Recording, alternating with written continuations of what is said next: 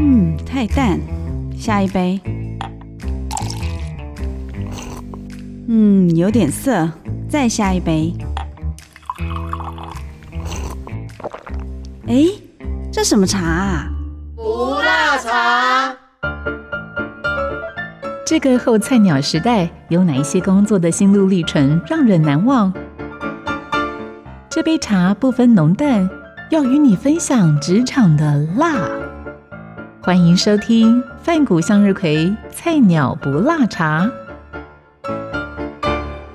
FM 九七点七古典音乐台，各位听众朋友，早安！欢迎你回到二零二一年一月份起，在每周四上午十一点钟播出《菜鸟不辣茶》第二季的节目。我是 Karina。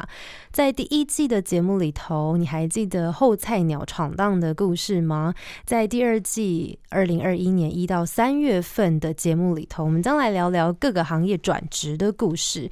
那或许你正在面对即将面临二度就业，或者要转换跑道，或者任何的缘故跟原因需要转职，在转职的前中后有什么样子困难的地方，或者是又有什么需要注意的呢？让我们在这一季的节目当中一起来听听转职的朋友的建议。那我们今天在节目现场邀请到的是居品租室的负责人陈立夫来到节目现场。Hello，立夫。Hello，各位听众，大家好，主持人好。居品租室这个行业，我那时候听到觉得非常的有兴趣，因为很少会听到在任何的业界或者是领域有租室这样的概念。也可不可以简单跟我们分享一下，究竟这一个平台或者这个品牌在做些什么样的事情？好。我先简单介绍一下我们的公司聚品租室。那其实我们公司主要是在做生活用品以及服务的线上出租以及租赁的电商平台。嗯，所以简单来说，我们就是一个专门做出租的平台。那只是专门做线上。我们比较不一样的就是说，像我们出租的范围是以生活用品或者是小商用。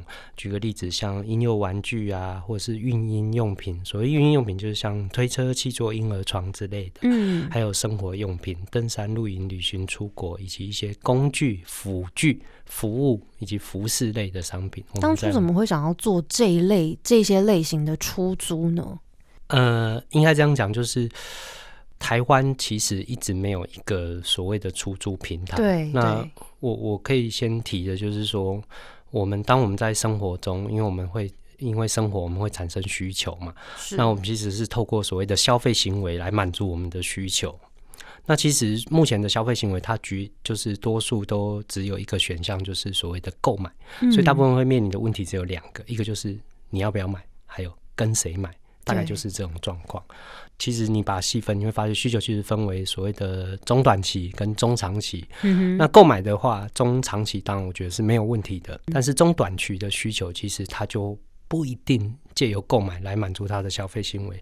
举个例子，譬如说我可能不小心跌倒了，那受个伤，医生说，哎，我们可能需要坐轮椅，可能三十天、二十天。那请问这个时候你要购买吗？还是不购买？其实它就会一个比较尴尬。对，毕竟轮椅也不是小数目，但是又有一定需求的时间，所以这个要不要买，嗯，真的挺尴尬的。没错，因为这样的契机跟概念，所以让你有创立像租市平台的这个想法吗？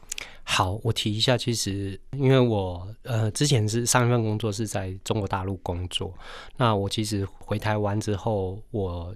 决定要自己创业，那很大的原因，我后来选择做居品租是，其实有一个呃，我我已经忘了我到底在哪里看到这个数据了，就是台湾的辅具捐赠量，台湾的辅具的捐赠量一年好像大约是二十几公吨。所谓是辅具捐赠是什么意思？你知道吗？就是譬如说我有一个轮椅，那譬如说我我现在不需要，是类似医材这一类的医疗器材，对。那其实当他不需要的时候，他会面临两个状况，一个就是说。你要拿去丢吗？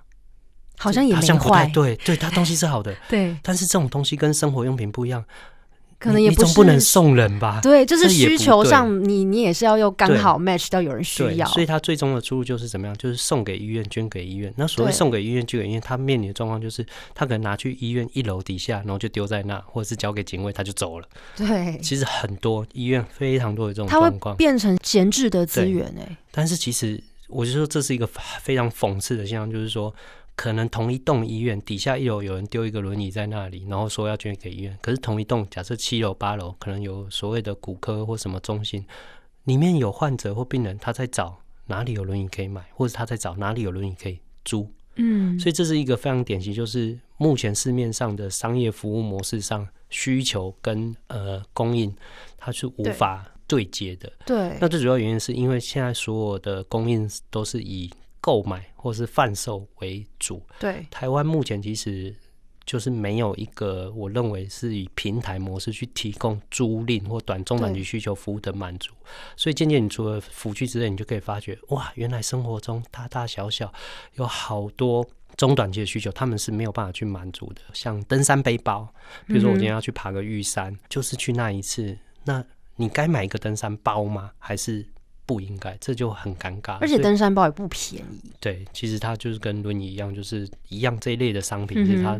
因为他们性价比或功能都是比较好的，所以它单价其实是不会太低的。做这个行业之前的前一份工作是什么类型的行业呢？哎，我就是俗称的台干。那我们就是在中国大陆那里。那我上一份工作类型是从事机械业。那我是在中国大陆管一家机械厂。那怎么会？什么样的契机？为什么会让你想要回来？然后然后又做了一个感觉跟前一份工作不太相关的产业呢？是呃，比较准确的应该是这样说。其实回台湾当然有很多诸多因素的考量。那一方面也是因为呃，因为自己的长辈，呃，父亲那因为比如说身体的关系，可能因为毕竟如果我们在大陆，我们就没有办法常常回来。然后再就是，毕竟我们在台湾生活久了，就是想一想，我们还是希望回台湾做一个长久的发展。那所以其实当时在中国大陆，我其实已经是那边的当地。最高的长官的负责人，啊，我还是决定说，哎，我还是想要回台湾做我自己的发展。那另外一方面就是我自己也很希望，就是可以，因为毕竟我们在社会上工作也一段时间了，我希望可以希望透过创业，我觉得创业对我们来说。不是那么完全就是所谓的赚钱这回事，因为我们希望借我们的知识、经验、背景，我们可以做一些事情是对有社会价值，或是可以帮助社会价值。对，这个是我们创业很大的想法。假设今天是做到一定程度的领域了，你可能已经花了好多时间在这一块耕耘，怎么会不会想说，那我回来我还是一样可以找相关领域背景的产业？那或许你在上手上面啊，或者是你在转对接的时候会更加的顺利，反而你去很有勇气的挑战了一个根本就不相关的领域，然后又是创业，所以怎么会有这样子的 idea？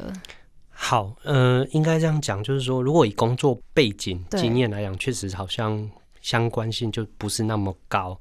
但是，呃，我我觉得它跟我的学术背景是相关的，因为我自己本身是那个交通大学环境工程研究所毕业的，所以其实我在所谓的呃资源环境以及生态永续这块的领域上，我们是有一。一定的基础做存在，那其实可能也是我个人就是一个比较稍微有一点点遗憾，就是说，我觉得我没有一直一直没有在我的本科系或学能上做一些贡献，对我就会觉得比较可惜。嗯，所以其实当我回台湾的时候，我就在想说，哎，我们从事的行业业别业态是不是有机会跟我的本科或专业做结合？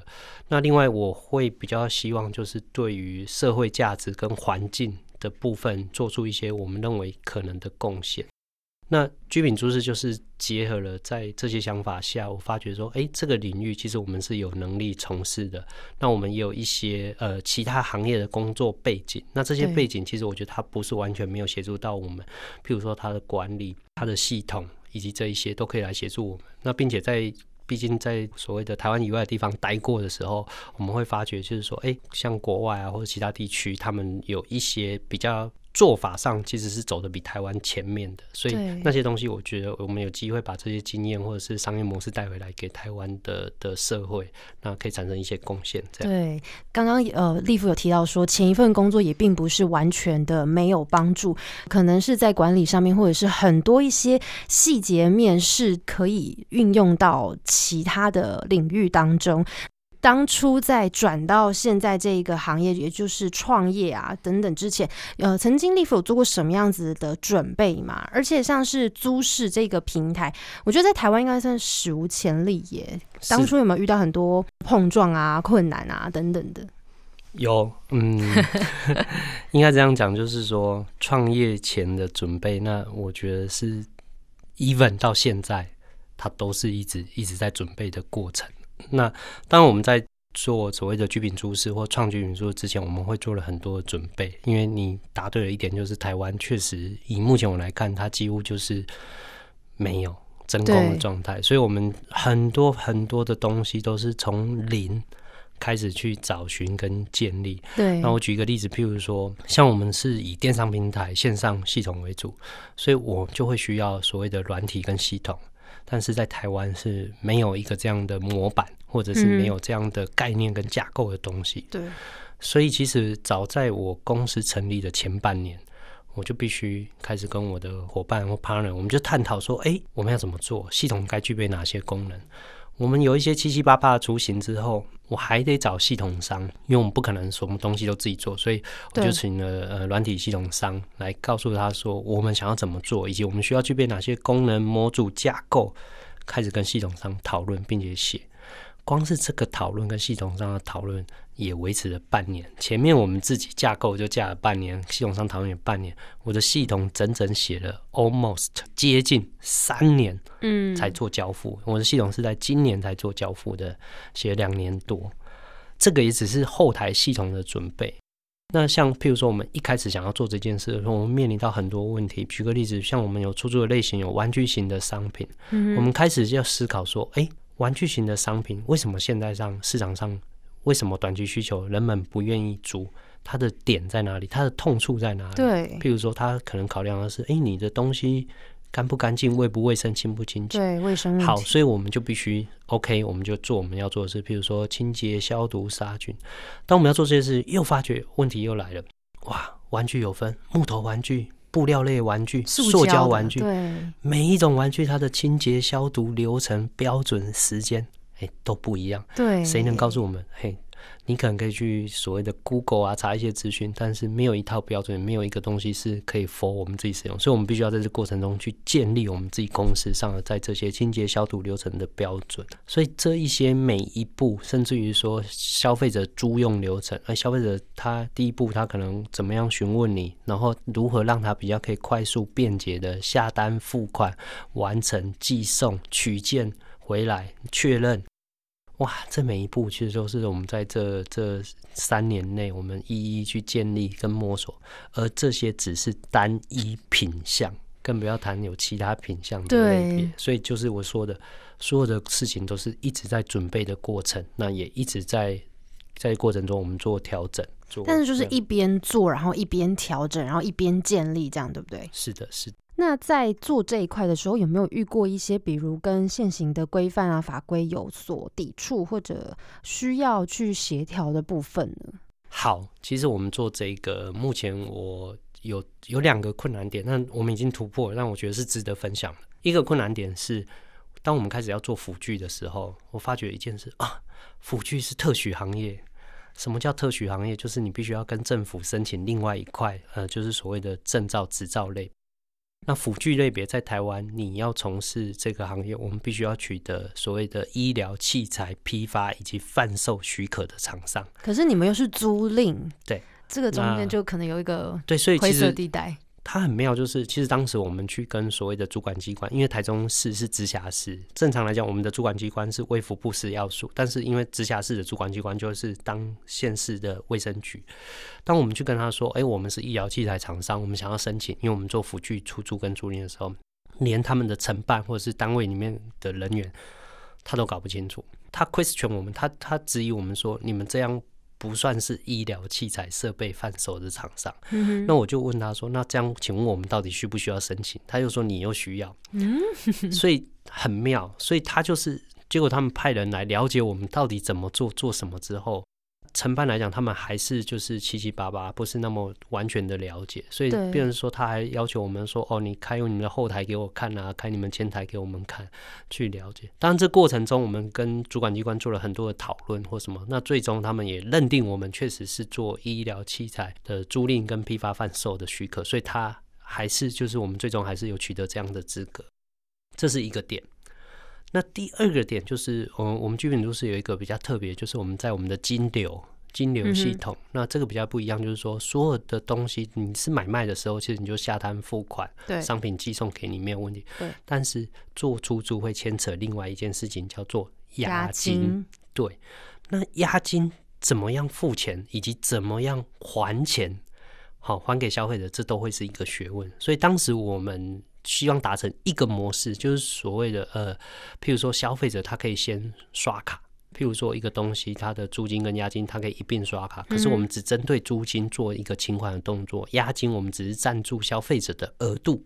那归还的时候，如果消费者检查商品没有，我们检查商品没有问题，我们就会把押金还给消费消费者的信用卡的所谓的呃信用额度。那其实你在生活中会看到这个案例，其实就是住饭店的时候，嗯其实住饭店的时候，他可能会先帮你多刷个三千块，等你第二天退房，确定没有什么问题，他再就是类似退刷给你。但是这个东西，当我们跟银行谈的时候，其实是有很大很大的挑战，因为我印象中很深，我当时找了三间银行，他们都不同意做这件事，因为他们认为这样好像是有风险的。银行其实是一个蛮保守的行业、啊，是就是他们会评估那些风险。那最后其实是在我们呃算是锲而不舍，以及跟多家银行继续沟通的话，终于有一间银行，我觉得非常非常棒，他愿意开始支持我们做这个事情。那也慢慢这样，我们的系统才可以让消费者说，哎、他可以在线上刷卡，然后并且透过额度的保障双方彼此这样。嗯嗯嗯嗯，因为你们完全是以电商就是平台下去做，那这个跟所谓线下，也就是像面对面这样子做来说，会不会？比如说有一些冲突啦，或者是困难的地方，因为我觉得线上就是云端嘛，云端嗯消费会不会在租赁这个部分有一些，比如说问题点？好，我觉得我们线上跟线下，我个人认为是相辅相成。认真说，我不觉得有冲突。那它当然会互相有一些影响，这个我同意。其实今天我如果是一个店面形态或门市形态做出租或租赁的话，其实你能服务的范围跟种类是有限的。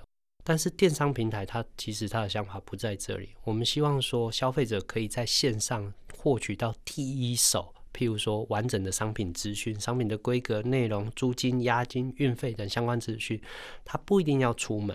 就很像我们的线上购物一样，就是嗯很多东西你可不可以去实体的店面、超市或者是卖场购买都可以，但是你可不可以去线上购买也可以。我认为它不是属于完全冲突，而且是可以补足不足的部分。对举个例子，像现在疫情，很多人他不愿意出门，所以为什么像 Zoom 它只是补足？可是如果 always 都只有线下或者是实体店面，我反而它是没有办法完整的去满足市场的消费。那另外有一件事情就是说，今天我们在台湾来讲，你身在五五都，其实你很方便。对，但是有一些住苗栗的朋友、云林的朋友、花东的朋友，哎、对不起，他没那么方便呢。他今天想要租一个东西，他可能附近他想找店家，他未必有。对，你找一个租轮椅的，你看你去哪里找？你找一个租背包的，你要去哪里找？资源。可是如果今天在嗯线上，他可以哎、看到点一点就可以寄送到他的这，这等于是需求在那。我们是透过服务或消费模式、商业模式去满足了这一块的需求。嗯哼，对，所以。我觉得其实没有那么大的冲突，反而是呃合作或者是彼此互补的更多。那这样你们会需要有仓储或者是仓库这部分呃之类的吗？需要，但是不是门市店面。我们目前嗯需要的是所谓的发货中心跟仓库。嗯，所以你们不需要实体店，是的，没错。对啊，因为全部完全做平台电商的话，你们只需要存货的地方。对，其实这样是好的，因为商品的品质是比较容易被管管控住的。因为出租毕竟它不是新品，对，所以我们需要当我们存放空间或者是品质管制的时候，我们会希望商品维尽可能维持在它的良好状态。可是店铺形态的话，就等于是开放跟人可以进来流动。那我蛮好奇的是，像你们的商品是从哪边来？就是是，比如说有人不需要，然后就提供给你们呢，或者是跟厂商洽谈提供全新的商品呢？好，那我想商品的种类其实我们大概分两个来源，一个来源就是我们会自行购入，那当然我们会跟相应的供应商去做呃这购买的动作。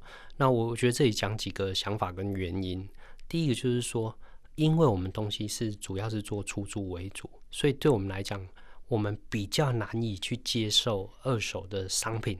因为二手商品，我们必须要重新去检视它的，譬如说它的安全性状况、规格、功能这一些，因为我们要确保我们出去的消费者他租用的时候，东西是符合他的期待跟需求的。是。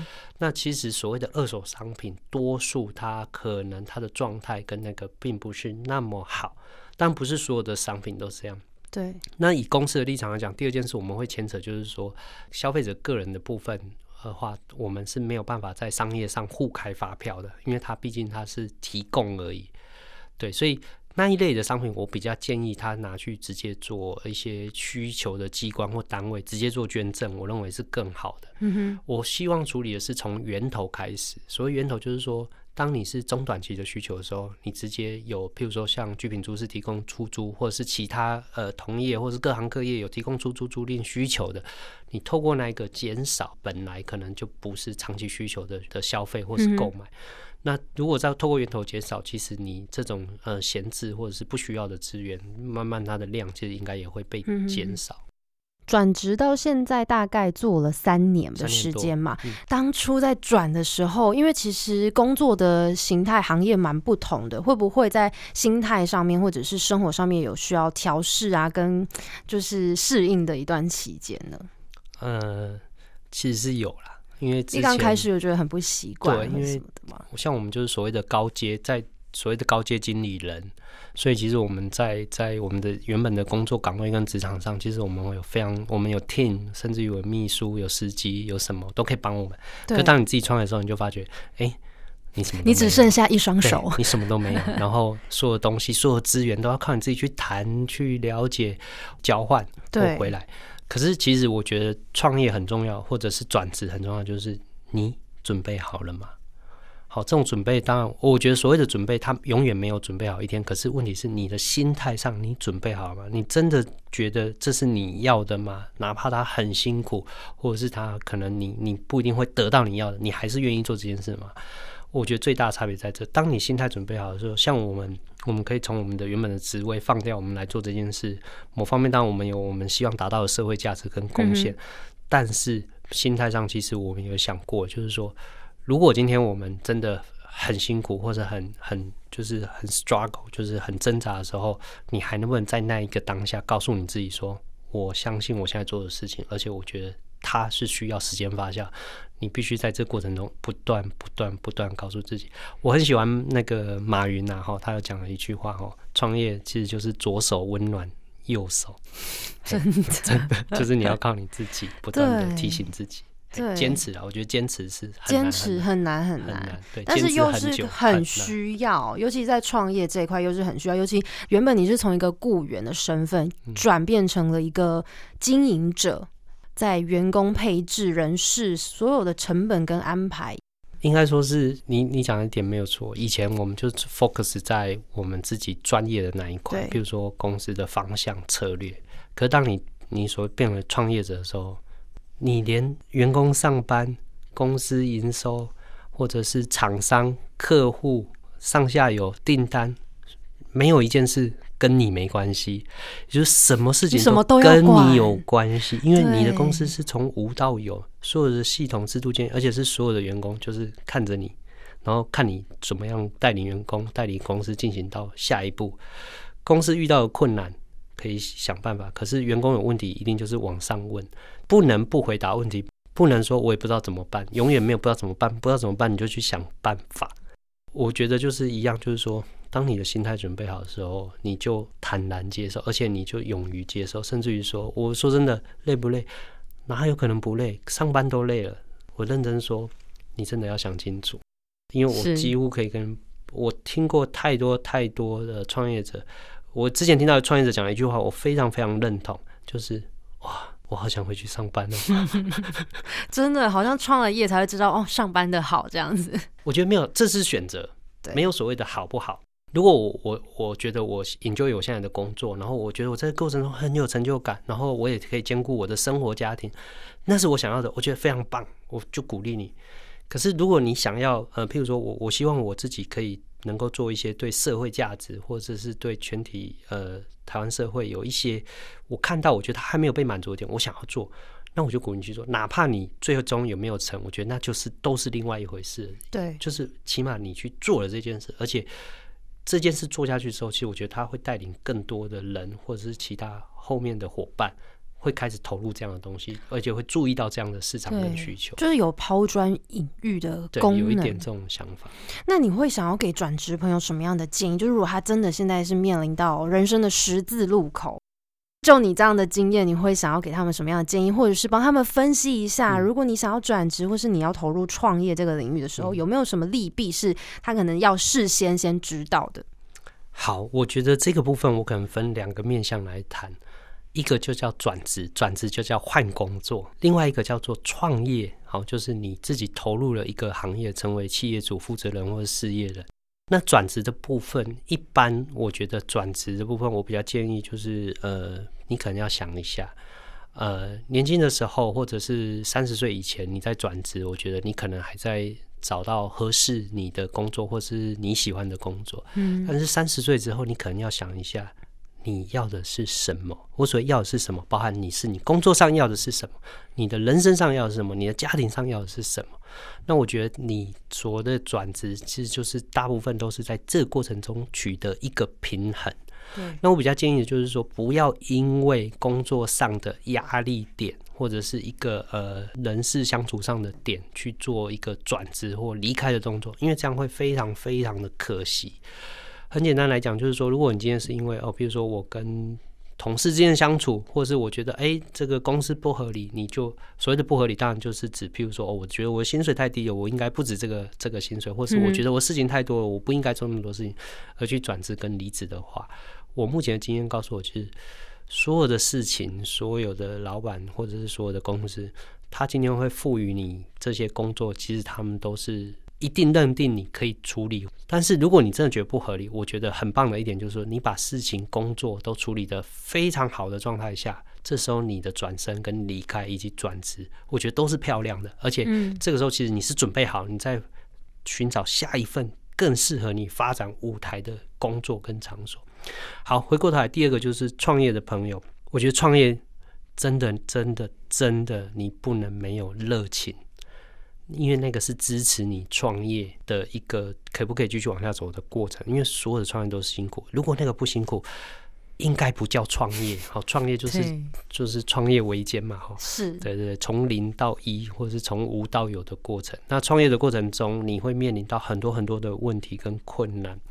那我觉得心态当然是第一个，第二个就是说，创业我是认为没有永远准备好的一天，可是你要永远保持在。准备的的心态上，也就是说，创业者其实都必须要知道自己的不足，而且要一直不断精进，不断不断的精进。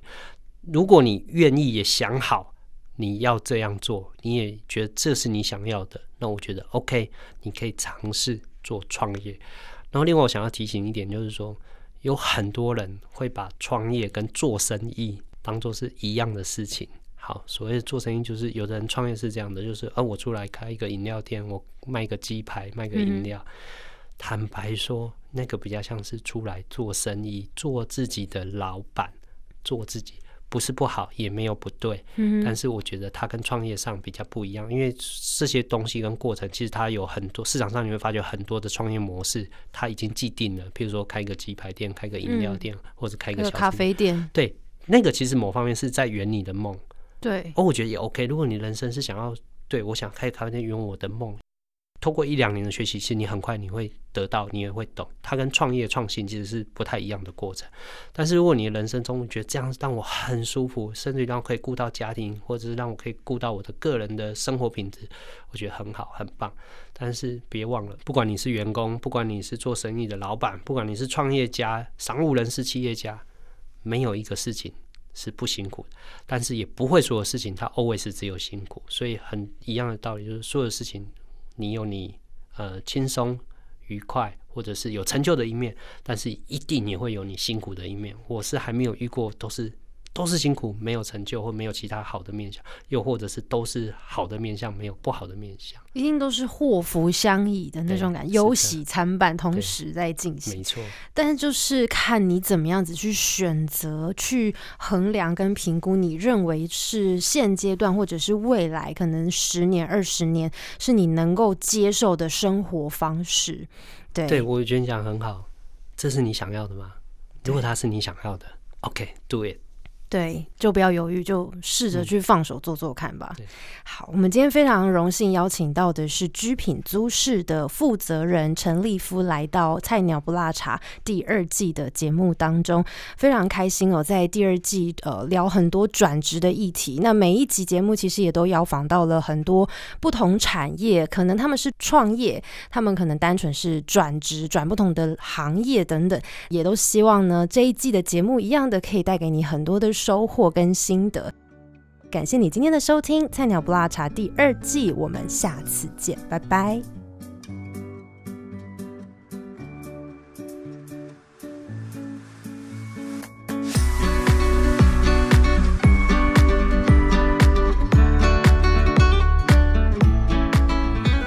感谢你的收听。如果对于这一集的节目有任何的想法跟建议，都非常欢迎你帮我到 Apple Podcast 留言打分评星星，也邀请你订阅《菜鸟不辣茶》这个节目，分享给你的朋友。